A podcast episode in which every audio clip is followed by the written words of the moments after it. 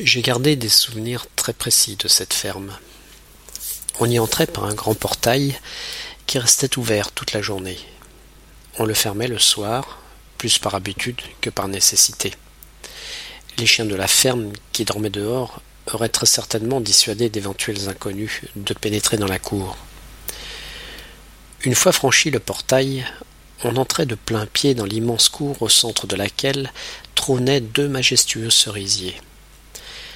Bas, on trouvait aussi des noyers et quelques pommiers. Toute la journée, les poules, coqs, canards, pintades ou dindons grattaient le sol en quête de graines, vers de terre ou insectes. Sur la gauche, après un jardin réservé aux fleurs, on trouvait un petit appentis, domaine réservé de ma grand-mère. C'est là qu'elle préparait dans une immense marmite la nourriture destinée aux cochons. Elle y faisait cuire tous les légumes impropres à la consommation, car trop mûrs, abîmés au moment de la récolte, ou à moitié mangés par les hôtes indésirables du jardin potager. Mes grands-parents n'utilisaient jamais de pesticides, ni autres traitements chimiques. Les légumes n'en étaient que meilleurs, mais le problème, c'est qu'ils étaient aussi du goût des insectes et rongeurs en tout genre.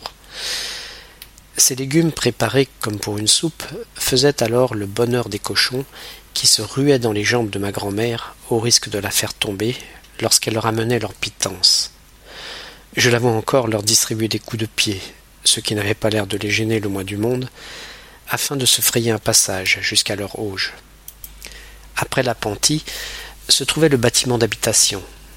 On entrait par un portail dans une petite cour intérieure par laquelle on accédait à la cuisine.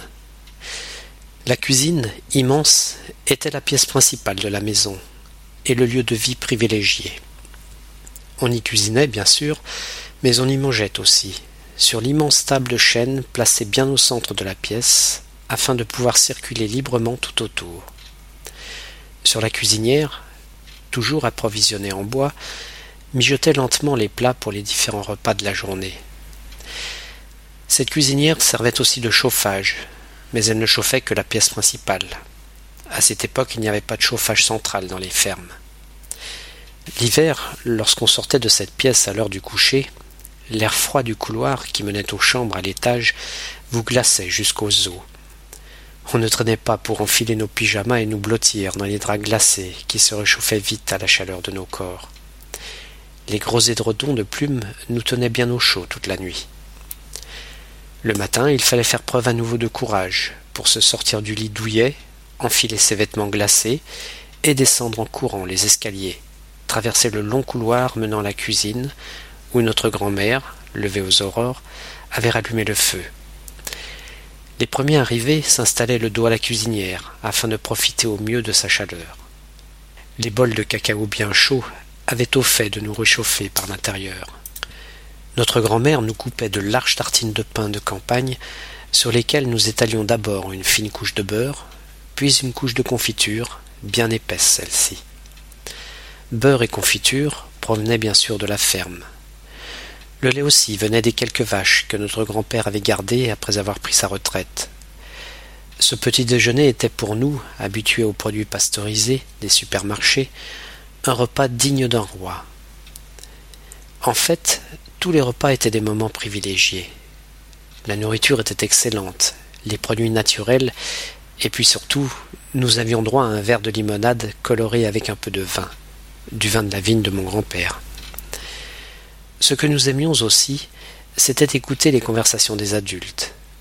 Nous ne comprenions pas tout car mes grands-parents mélangeaient français et patois, et si ma mère ne le parlait pas vraiment, elle le comprenait parfaitement. À la fin du repas, les conversations s'arrêtaient, le temps du jeu radiophonique préféré de ma grand-mère.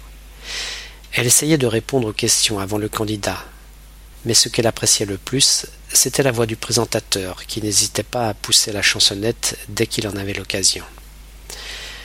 Généralement, l'arrivée du café était pour les enfants le signal pour quitter la table. Nous nous précipitions alors dehors pour reprendre nos jeux où nous les avions laissés juste avant le repas.